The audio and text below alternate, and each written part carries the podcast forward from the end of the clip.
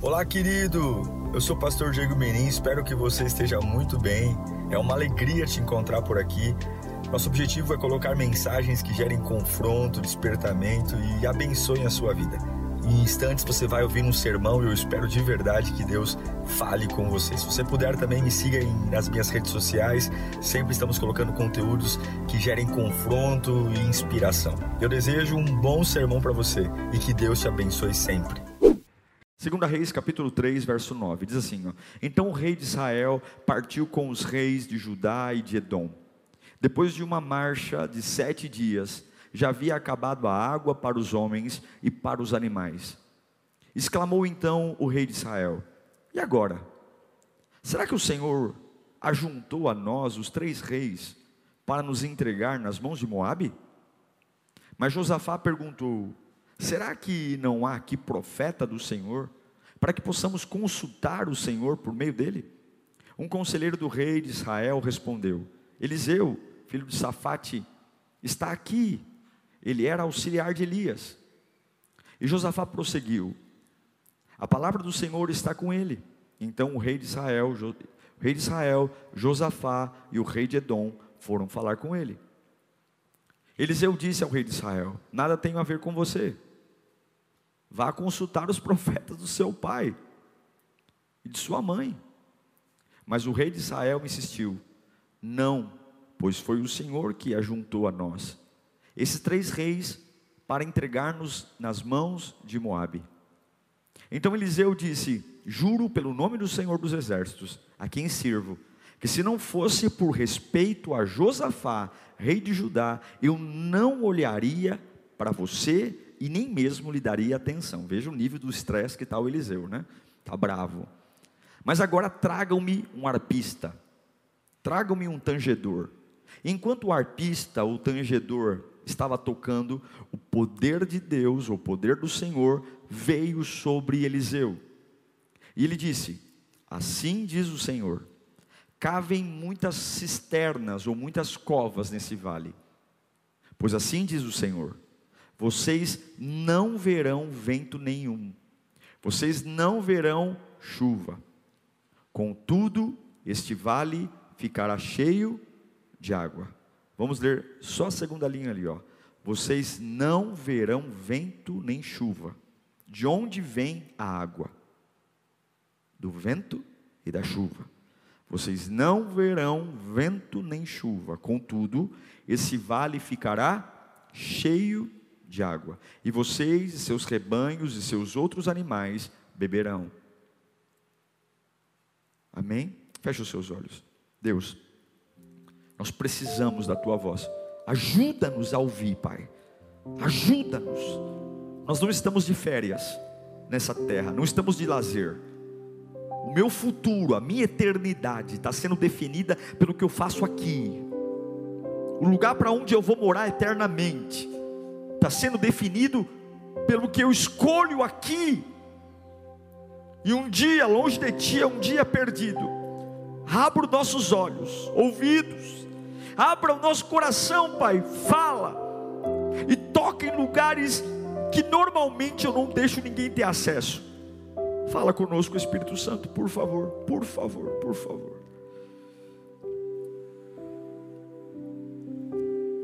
O rei Moabita está devendo imposto, o rei Messa, ele deve imposto ao rei de Israel, Jorão. E Jorão não perdoa o fato do rei Moabita estar tá devendo. Ele chama dois outros reis, Josafá, rei de Judá, e o rei de Edom. E esses três reis vão até o rei Messa, rei de Moabe, declarar guerra pela sua insubmissão ao pagamento de impostos a Israel. Eles estão tão eles estão tão frenéticos, tão compulsivos numa decisão que eles não se preparam, sabe? Essa decisão desses três reis se parece muito com a gente. A gente põe uma coisa na cabeça e a gente não desiste até ter.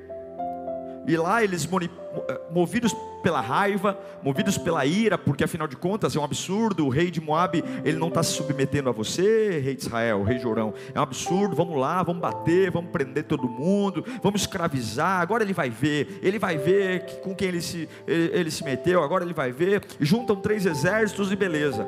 Começa uma marcha poderosa pelo vale, e tudo que eles têm na cabeça é uma raiva, é um sentimento de vingança. Andam sete dias. E depois de andar os sete dias, cai a ficha. O estoque de água acabou. Não tem água para os soldados beberem, não tem água para os reis beberem, e não tem água para os animais beberem. Só que tem um dilema: depois de andar sete dias, eu andei demais para sobreviver o retorno. Só que eu andei de menos para chegar no objetivo. Em outras palavras, eles estão mortos. Porque eles não têm condição física para aguentar a caminhada de volta. Porque durante sete dias, sem beber água, não vão aguentar, vão morrer.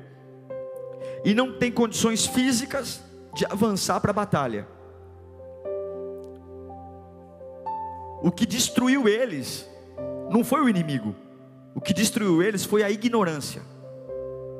E quantas pessoas estão sendo destruídas pela ignorância? Coloquei uma frase ontem na internet dizendo: nunca tenha mais emoções do que inteligência. Sempre tenha mais inteligência do que emoções. Três reis, três chefes de governo, chefe de estados, monopolizam chefes de família que são soldados, movimentam tudo e só não consegue ter a capacidade de fazer as contas para saber se estão levando água suficiente para suportar o dia da batalha. Acabou a água, gente. Acabou algo básico, algo óbvio. E quantas pessoas que estão morrendo pelas pequenas coisas.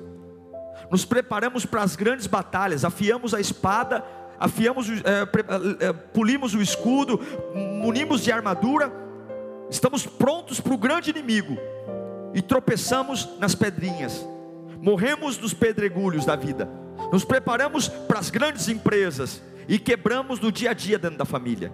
Nos preparamos para as grandes entrevistas de emprego e não temos estrutura para conversar com o filho, não temos estrutura para conversar com a esposa. Nos preparamos para grandes desafios e não conseguimos sobreviver a degrauzinhos da vida. Quem diria? Que vergonha! Três exércitos, três reis morrerem à míngua no deserto e entrar na história o que, que matou os três reis? O que, que matou o exército dos três reis? Qual foi o poderoso? Ah, não, eles eram tão burros, tão burro, que foram para o exército esquecer da água. Que vergonha, né? Já pensou? Três exércitos morrerem no deserto porque não foram capazes de ninguém pensar se tinha água suficiente. E aí, no meio da tragédia, a gente lembra de quem? De quem que a gente lembra? Hã? De Deus, é lógico. Porque quando a gente pode, a gente lembra da gente. Quando a gente não pode, a gente lembra que Deus existe. É sempre assim. Quando está tudo bem, né? mas a hora que acaba o dinheiro, acaba o recurso. E não tem nada de errado lembrar de Deus nessa fase. Mas eu, eu poderia me poupar mais. Eu quero te ensinar alguma coisa aqui. Nunca, nunca faça algo sem consultar a Deus. Talvez Deus não te responda, mas o simples fato de você consultá-lo faz ele ter compromisso com aquilo que você está começando. Quem começa com Deus, mesmo que os solavancos chegam, termina com Deus. Quem começa sozinho, Deus pode até intervir, mas a responsabilidade é sua. Deus só assume responsabilidade por aquilo que Ele começa. Aquilo que você começa, Deus vai agir com misericórdia, Ele vai te ajudar, mas é na tua força. Não importa o que você vai fazer. E eu não sei se Deus vai te dar a resposta o fato de você consultá-lo. Mas o fato de você dobrar o joelho e dar satisfação ao teu Deus, Deus, eu estou aqui, olha, eu vou me casar. Deus, eu vou começar um namoro. Deus, eu vou entrar numa empresa. Senhor, amanhã eu vou fazer uma entrevista. A hora que eu honro o meu Deus, contando para ele e fazendo ele participar do meu começo, ele vai estar comigo. Ele tem um compromisso em estar comigo. Por quê? Porque aquele que começou a boa obra é fiel e justo para completar. Seja inteligente, coloque Deus nos seus começos. Pastor, mas eu tenho tudo para dar certo, mas você não sabe o que está para vir. Coloque Deus em todo. Mas pastor, eu nem preciso orar. Tá na cara que eu vou conseguir. Mesmo estando na cara que você vai conseguir, mesmo estando na ponta do nariz que vai dar certo, tenha humildade e consulte Deus. Porque se você consultar a Deus antes, você tem o compromisso de que Ele está com você nisso. Do que depois chegar aqui desesperado como esses três reis patetas. E aí, Jorão, e o que eu vou fazer? Aí o que, que eles falam? Nossa, por acaso, porque o ser humano é um bicho estranho. Por acaso Deus nos mandou para essa guerra para nos fazer morrer aqui? Ah, vai lamber sabão. O camarada não ora, não consulta a Deus, e agora vai se vitimizar dizendo que Deus é cruel e que Deus os mandou para aquele lugar para morrer de sede. Onde na Bíblia eles perguntaram alguma coisa para Deus? Toma muito cuidado quando você começa a jogar por acaso aquilo que é erro seu, erro meu. Toma muito cuidado quando eu me precipito e agora que estou no vale, estou lá, a míngua, não dá. Ah, pastor, eu estou num beco sem saída, porque não dá nem para avançar e nem para voltar. E quanta gente está assim hoje, numa situação tão grave, tão grave, que não dá nem para ir para frente nem para ir para trás, porque para trás vai morrer, para frente vai morrer, então acabou. E aí agora fica sabendo que a culpa é do universo. Não, a culpa é sua. Porque se você não coloca Deus no seu começo, a responsabilidade é só sua, e você vai ter que clamar pela misericórdia de Deus misericórdia. E eu não quero clamar por misericórdia, eu quero que Deus tenha compromisso com o que eu estou fazendo. E como é que Deus tem compromisso com o que eu estou fazendo? Quando eu coloco Ele no meu começo. Coloque Deus no seu começo. Sete dias. A ignorância os fez comprometer a vida de animais. E acaba a água. E agora? E agora você vê a reação. Três reis. Cada um tem uma reação. Jorão, filho do rei Acabe, talvez você não conheça o rei Acabe, mas você conhece a peste da mulher que ele teve. Já ouviu falar do, da Jezabel? Esse nome é famoso, né? Jezabel era a mãe do Jorão. Jezabel é a mulher do rei Acabe. E, e esses dois fizeram o Jorão. O filho do Acabe e da Jezabel, Jorão, na hora que, que acaba a água, ele entra em crise. Culpa a Deus, sabe o que fazer? Josafá, que é um rei de Judá e um rei mais temente a Deus, que errou também, ele falou: Vamos procurar um profeta. Olha a diferença. O rei pagão, ele culpa o universo, ele culpa tudo, e ele diz assim: Eu tenho um problema e agora já era. O rei que é temente a Deus, ele não culpa o universo, ele busca uma solução. Como é que você reage quando as coisas simplesmente dão errado na sua vida? Você é jorão aquele que entra em crise e fica buscando culpados, ou você é Josafá que diz: Nós erramos, nós precisamos de Deus para consertar nossa burrada, vamos atrás de alguém que consiga. Quem você é? Eu quero te perguntar: o que, que determina as suas emoções, ou quem determina as suas emoções quando simplesmente acaba a água? Não dá para fazer. Consulta Deus e aí Josafá pergunta: não tem nenhum profeta aqui? Alguém fala: Ó, oh, o Eliseu está aqui. Olha como Deus é maravilhoso. O Eliseu está aqui, alguma dessas tendas aí, eu sei que o profeta Eliseu está. Imagine um campo, irmãos, lotado de soldados. Devia ter ali mais de 100 mil soldados, porque haviam três exércitos. Eles foram para destruir Moabe. Aí chega numa tenda lá. Eliseu, acabou a água. Só que quando Eliseu olha, ele viu que Jorão está lá. Não sei se você conhece, mas Eliseu foi discipulado por quem? Pelo profeta Elias. E o profeta Elias teve um problema sério com quem? Jezabel, Acabe, lembra do Monte Carmelo? Lembra que Jezabel mandou matar Elias? E agora está ali o Eliseu, que é discípulo do Elias, diante do filho dos maiores inimigos do seu mentor. E ele fala, por isso que ele está bravo, por isso que ele fala: olha, se não fosse por causa do Josafá, eu nem falaria com você eu nem olharia na sua cara. Mas aí Eliseu ora, e eu acho lindo isso.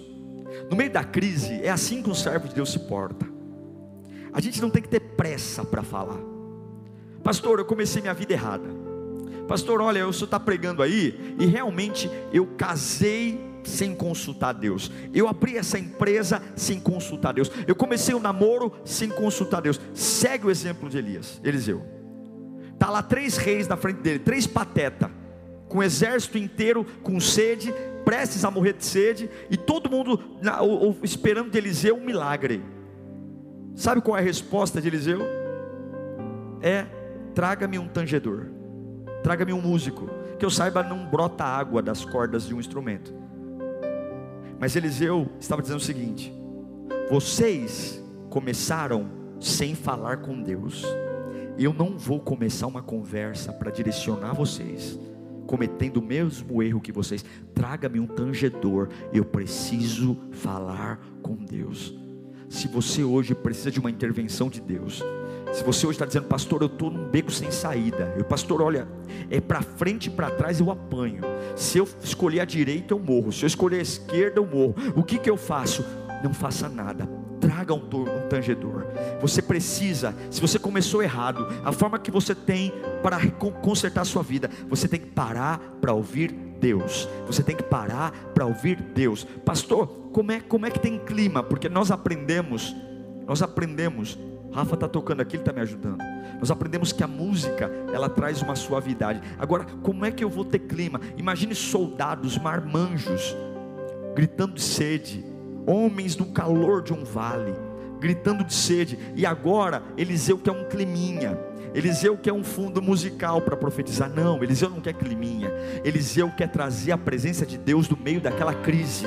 Você tem que ter maturidade para trazer a presença de Deus no meio dos desequilíbrios. Você tem que ter maturidade para trazer a presença de Deus. É preciso. Por que, que Eliseu quer que o arpista toque? Porque eu tenho que silenciar minha alma para ouvir o Criador. Por que, que eu quero que o arpista toque? Porque eu quero silenciar os meus lamentos para ouvir a voz do Criador. Deus não fala no meio da histeria. Deus não fala no meio do desequilíbrio. Então toca, vamos adorar Deus, vamos cantar, porque é só assim que eu vou ouvir Deus. Não tem como você sair gritando, não tem como você. Deus não é padaria, não é açougue. Você vai no balcão e pede um quilo de carne ou cinco pãezinhos. Deus não fala com quem não tem intimidade. Você quer ouvir a Deus? Tenha maturidade para reconhecer que eu comecei algo sem falar com Ele. Eu comecei algo orgulhoso, não perguntei, não consultei e agora quebrei a cara e eu preciso preciso dele, e eu não vou tratar ele como um cachorro, porque ele não é um cachorro, não vou tratar ele como um qualquer, porque ele não é um qualquer. Eu vou ter maturidade para silenciar minha alma, calar minhas emoções,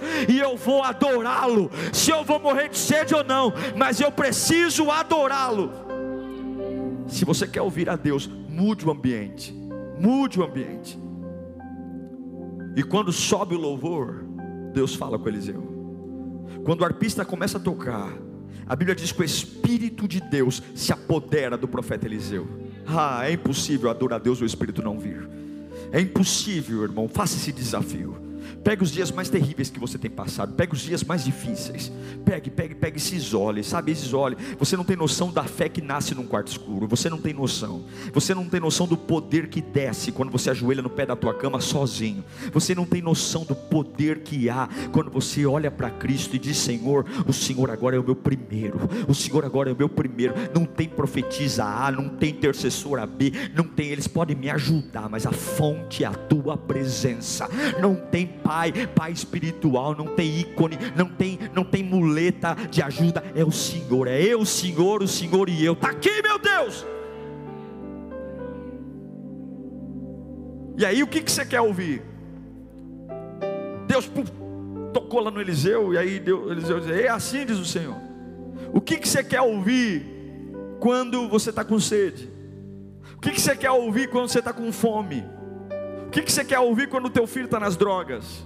O que, que você quer ouvir quando o teu casamento está a ponto de estourar? O que, que você quer ouvir quando o teu ministério não avança? O que, que você quer ouvir quando o desemprego está perpetuando e você fala, meu Deus do céu, tudo que eu peguei do fundo de garantia, tudo que eu peguei da multa rescisória acabou e eu não tenho. O que, que você quer ouvir? Você quer ouvir o que você, tá, o que você, a tua necessidade pede, a tua urgência pede. Mas você não pode esquecer que Deus sabe teu limite. Você não pode esquecer que Deus sabe até onde você aguenta ficar sem beber água. Ele sabe, Ele fez você. Ele sabe como teu corpo funciona. Ele sabe quantos minutos de vida você ainda tem. Ele sabe quantas horas de vida você ainda tem. E aí Eliseu levanta as mãos e fala: Olha, amanhã por essas horas, Deus manda dizer: Não vai ter chuva e não vai ter vento. Mas eu quero que vocês cavam, abram covas aqui. Abram covas.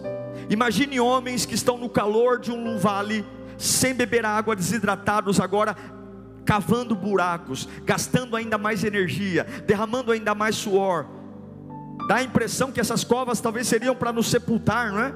Porque eu já estou desidratado. Uma pessoa desidratada que não tem água, ela tem que descansar, ela tem que poupar energia, ela tem que poupar o líquido do corpo. Como é que eu vou fazer esforço físico se eu vou, eu vou gastar o resto de líquido que o meu corpo tem?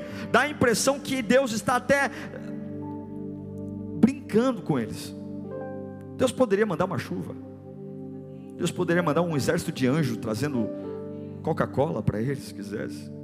Deus poderia fazer qualquer coisa. Mas Deus queria ensinar a nunca mais, nunca mais, eles saírem da sua casa sem dizer: Senhor, estou saindo, vem comigo, Pai. Deus coloca um exército inteiro para ajoelhar. Não sei se cavaram com as mãos, não sei se cavaram com o escudo, não sei se não tinham enxadas. Com certeza as armas de guerra foram usadas para abrir buraco. E Deus diz: amanhã por essas horas não vai ter chuva e não vai ter vento, mas vai ter água suficiente para você beber, para os animais beberem e para os outros animais beberem. A pergunta que eu faço é: você é capaz de estar tá morrendo de sede, e Deus te pedirá algo que aumenta a sua sede. Enquanto a sede aumenta, não tem nenhum sinal que ele vai cumprir o que prometeu. O único sinal que tem é aquele prometeu: amanhã tem água. Porque é fácil abrir uma cova quando eu vejo algumas nuvens escurecer no céu. É fácil abrir uma cova quando eu vejo barulho de trovão, ou quando eu vejo aquela brisa vindo do mar e você fala, vai chover. Mas quando o sol está no mesmo lugar, as gotas de suor continuam caindo e não existe nenhum nenhuma previsão de água, e eu ainda estou acelerando a minha morte, cavando buracos, e a única coisa que eu tenho é: o profeta disse que amanhã tem água. Pode parecer pouco para alguém, Alguns não conseguem suportar isso. Alguns dizem: não, eu preciso correr atrás de uma outra igreja. Não é possível, eu estou arriscando tudo. Eu estou arriscando tudo, porque se eu abrir covas, eu estou antecipando a minha morte. Eu preciso mudar de igreja, eu quero uma revelação. Não, não é possível. Eu vou, eu vou ligar naquela rádio para o pastor tirar uma palavra para mim. Eu vou na Mundial, eu vou na Universal, eu vou na Líria, eu vou na Assembleia, eu vou naquele carteiro que o pastor Diego falou lá em Itaquera, porque eu até acredito, mas tem que ter um sinal. Tem que ter, seria muito bom. Algumas vezes Deus manda uma nuvem, algumas vezes Deus manda uma brisa. Algumas vezes Deus manda um vento, mas tem vezes que Ele não vai mandar nada. E a única coisa que você vai ter para continuar vivo com sede é que Ele disse que amanhã tem água e que você vai sobreviver até a água chegar. Você vai sobreviver. Mas eu não estou vendo sinal. Cave covas. Cave. Cave covas. Cave covas. Essa é a minha instrução. Eu estou te ensinando. Nessa areia quente, nesse sol a pino, não tem água em lugar algum. Cave covas. E quando alguém olhar para você e falar, você é louco, eu me recuso a abrir covas. Se Deus existisse, não teríamos, estaremos vivendo aqui. Se Deus existisse, tua vida não ia estar essa desgraça mas você é uma pessoa humilde, vai dizer: Deus não tem culpa nenhuma, eu estou aqui porque eu não consultei a Deus, eu não falei com Ele, eu estou aqui porque eu fui orgulhoso, eu não eu comecei sem consultá-lo e agora eu ouvi. E você está acelerando, não, não estou acelerando minha morte, porque a, o que eu não tinha antes eu tenho agora. O que, que você tem agora? Eu tenho uma palavra, Ele está comigo e eu vou abrir cova. Eu não tinha uma palavra, eu vou abrir cova. Alguns vão dizer: Ah, entendi, essas covas então é para te enterrar. Vão dizer, meu querido, Deus não trabalha com fórmulas prontas, Ele faz o que quer e como quer. Deus não segue lógicas científicas e matemáticas. Por mais que alguém tente estudar a Deus, Deus não cabe na mente humana, Ele faz o que quer e Deus não precisa seguir a lógica natural. Para mim para você, a água vem da chuva. Para mim para você, a água vem do rio ou da chuva. Mas Deus pode fazer a água vir de onde quer que venha, porque Ele traz a existência o que não existe. O problema não é o que eu vou beber, o problema é que eu tenho maturidade para amá-lo, mesmo quando parece que o que Ele diz é mentira, mesmo quando parece que o que Ele diz não é real. Se eu consigo ainda me esforçar, mesmo parece que eu estou caminhando mais para a minha morte, mas a, do lado está a morte, do outro lado está a palavra. E quem é maior? Quem é maior? O que os meus olhos sentem, o que os meus olhos veem, o que o meu corpo diz, ou a palavra que eu carrego no meu coração? Quem é o maior? Quem é o maior? Quem sustenta a sua fé? Qual é o maior? Ah, pastor, se Deus não me der o sinal essa semana, eu vou me matar. Então se mata, porque Deus não vai negociar a palavra dele para agradar você, para fazer mima a você. Deus é, é, ele, a Bíblia diz que ele é Senhor de senhores e Rei de reis. Ele não é Senhor de coitados, ele é Senhor de senhores. E até que você seja Senhor da sua vida e Rei da sua vida, ele não será seu Senhor, ele não será seu Rei. Então tenha maturidade para entender que muito do que eu estou chorando foram plantios errados, foram escolhas erradas, foram precipitações. E Deus não vai virar as costas para você, Ele não vai virar, mas Ele quer muito mais do que te dar água, Ele quer te ensinar o quanto a voz dele é importante, o quanto você não pode abrir mão de ouvi-lo todos os dias da sua vida, o quanto você não pode nem pegar um clipe sem ter a certeza que Deus está naquilo, o quanto você não pode entrar, mesmo que tudo na cara indique que é bom, o quanto, então você vai cavar covas no deserto para entender que enquanto você soa, enquanto teu corpo está definhando, a única coisa que vai te manter de pé é porque Jesus disse. Por que, que eu não vou morrer? Porque Deus falou. Por que, que eu não vou morrer? Deus falou, mas parece que vai morrer, mas Deus falou. E entre o que parece e o que Deus fala, eu fico com o que Deus fala. Mas eu não estou vendo o sinal. Ele diz abertamente: Não sentireis o vento, e nem vereis a chuva. Não ver o vento significa que algumas vezes a minha vida não vai ter movimentação. O vento movimenta. Tem vezes que a gente vai servir a Deus e não vai ter movimento. Os avanços não vão vir. crescimento. Isso não quer dizer que não vai ter água. Tem vezes que não vai ter vento. Aquele vento que impulsiona, que infla.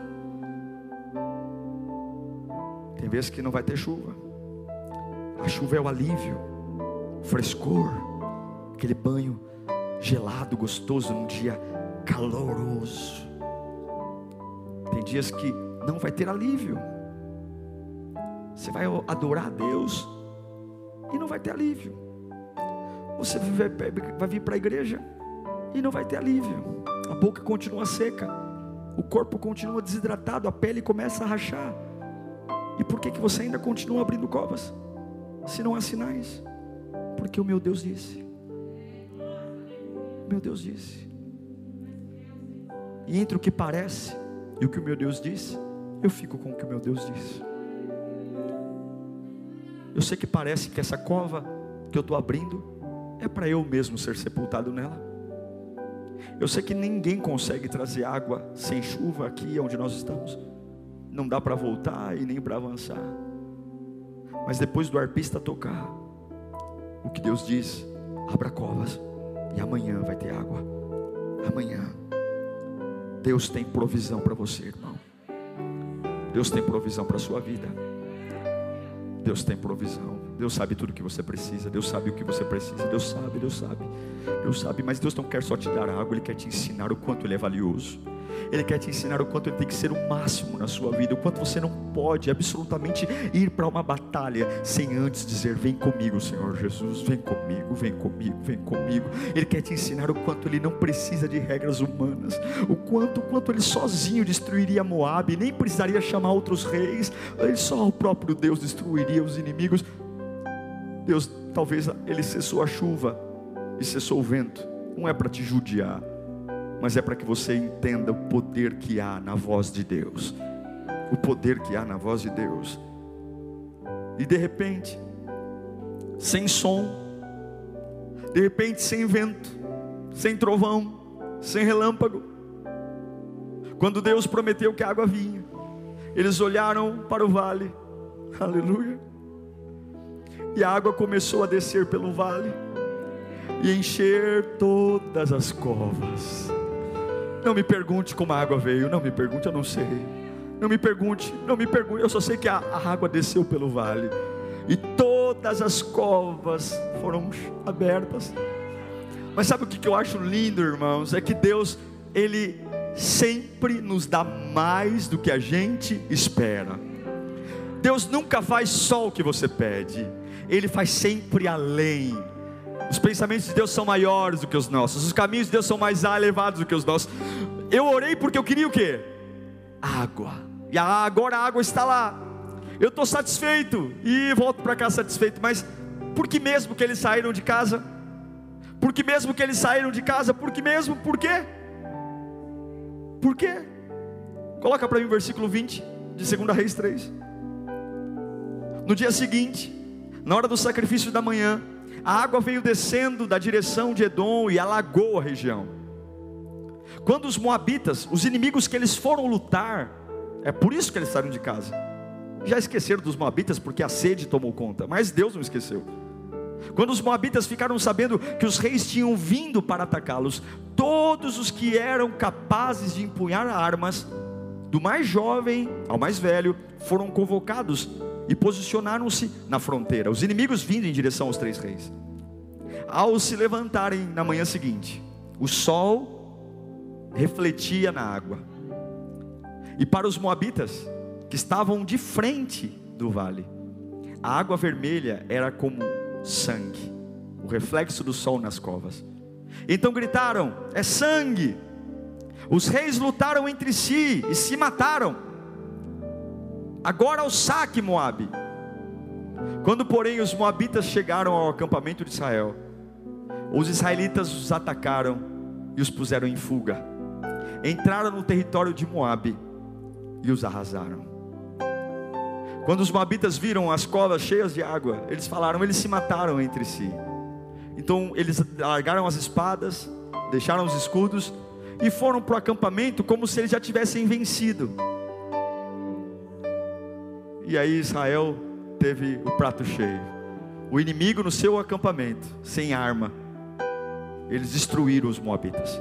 Não só destruíram, como foram até Moabe e tomaram conta do território porque o teu Deus, ainda que eu não mereça e você não mereça, Ele vai suprir toda a nossa necessidade, sim, mas Ele vai dar muito além do que os teus olhos viram, teus ouvidos ouviram e que a mente humana planejou, porque Ele ama você, Ele ama você. É por isso que as misericórdias do Senhor é a causa de nós não sermos consumidos. É por isso que, ah, se não for o Senhor que esteve ao nosso lado, ora diga a Israel. Se não fosse o Senhor, quem seríamos nós? Quem seríamos? Quem seríamos? Então você está aqui hoje dizendo, pastor, mas não tem sinal. Se não tem sinal, tenha como aprendizado. Se Deus não está trazendo o refresco da chuva, se Deus não está trazendo o movimento do vento, continue apenas crendo, eu estou com você agora. Você tem me adorado no meio da crise, você tem me adorado no meio do vale, você tem me adorado quando nada faz sentido. Então a minha ordem para você é abra covas. Contraria a lógica, mas pastor, vai lá, o que, que talvez é abrir essa cova? Talvez abrir essa cova é, é, é, é, se tornar uma pessoa diferente do que o momento pede. Talvez o momento pede um descanso eu vou trabalhar. Talvez o momento pede um lazer eu vou servir. Talvez o momento pede um tempo de, de cama e eu vou trabalhar, eu vou me esforçar. Talvez o tempo pede eu ofertar ao Senhor. O que, que é? Contraria. Eu estou com sede, não tem água. Como assim abrir cova nesse sol a pino? Eu estou acelerando a minha morte, eu sei que muita coisa que você precisa não é o que você acha que tem que fazer, mas fique com a voz de Deus, dispense os profetas. Se Deus quiser falar com você, o profeta vai até você. Se Deus quiser falar com você, a profecia vai até você. Quem vai atrás de profecia, vai atrás de cartomante pai de santo, búzios. Deus não é sua secretária. Deus não dá plantão quando você quer. Deus é digno de todo poder, honra e glória. E Ele não repete o que diz. Se você não consegue crer, o problema é seu. Mas ele não precisa dizer todo, ele não precisa dizer todos os dias, eu estou com você. Não, ele já disse. E tem que bastar. Eu te amo, tem que bastar. Deus não precisa provar a fidelidade dele todo dia, você tem que acreditar na fidelidade dele. Deus não precisa provar o amor dele, você tem que acreditar no amor dele. E eu sei que muitos aqui estão cansados porque não tem sinal. E talvez essa frase aqui seja a sua vida. Ah, mas eu não estou vendo sinal. Quer, quer ter sinal? Vai no centro. Eles trazem a pessoa amada em 10 dias. Eu tive na África. Eu vi pessoas fazendo voodoo para outros. E eu fui orar para a gente. Eu não postei isso na internet por uma questão de não necessidade. Mas eu fui orar em casa de mulheres tendo dores, como facas entrando no corpo e do outro lado tinha uma pessoa espetando num voodoo. Um país feiticeiro. Faz o culto lá, metade cai endemoniado. E não é demônio igual aqui não. Demônio que você tem que orar e jejuar porque o bicho está ali há anos. Crianças.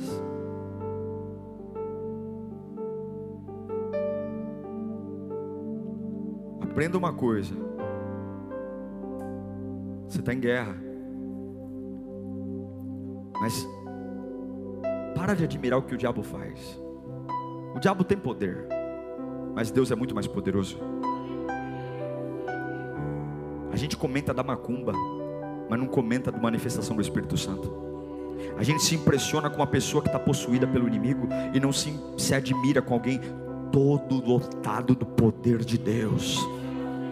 A gente fica admirado ali de ver um, um, camarada comendo uma vela, tomando uma cachaça, e não fica admirado de ver um servo de Deus livre, em liberdade, levantando as mãos e dizendo: Eu sou teu, Senhor Jesus, porque aquele lá é cavalo do diabo, aquele lá está preso, está amarrado, não tem vontade própria. Agora eu e você estamos aqui porque nós escolhemos estar aqui. Eu estou aqui porque eu amo. Jesus não me obrigou a vir para esse culto, eu fiz minha inscrição no site, eu estou sentado aí, eu amo em liberdade, é isso que o diabo odeia, porque os seus seguidores ele tem que amarrar, ele tem que prender, ele tem que algemar, ele tem que fazer o inferno na vida da pessoa, porque senão a pessoa não vai. E ele olha para o céu e vê homens e mulheres que gratuitamente, voluntariamente escolheram entregar a vida para Jesus e dizer: Eu sou teu. E por que? Como assim? Jesus não pôs uma algema, não, não tem algema. Eu estou preso a Ele porque eu quero, porque eu amo. E se tem sinal ou não, não importa. Eu sei que a palavra dele ele não volta.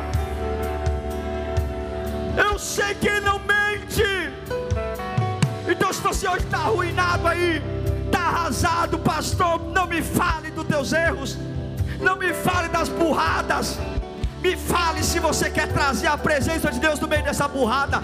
Pega o arpista e começa a mudar essa atmosfera. E que Deus vai falar, Deus vai falar, Deus vai falar, Deus vai falar. No meio da crise ele fala, no meio do câncer ele fala, no meio da ruína ele fala, no meio da tragédia ele fala, no meio do desprezo ele fala. Não me fale das burradas que eu e você fizemos, me fale dos dedos tocando a harpa. E você no meio dessa burrada toda começa a criar um clima para que Deus fale está aqui, Senhor. Eu estou calando a minha alma, eu estou calando a minha, a minha emoção, eu estou calando a minha histeria. Fala, fala, e o que Deus vai falar para você é não vai ter chuva, não vai ter refresco, não vai ter alívio, mas eu vou te sustentar. E eu quero ver você sem refresco e sem crescimento me adorando. Eu quero ver se você é capaz de aprender uma lição agora. Não vai ter refresco, não vai ter refresco, não vai ter crescimento. Só tem minha palavra. E eu quero ver se minha palavra basta. Eu quero ver se minha palavra basta. Mas eu te garanto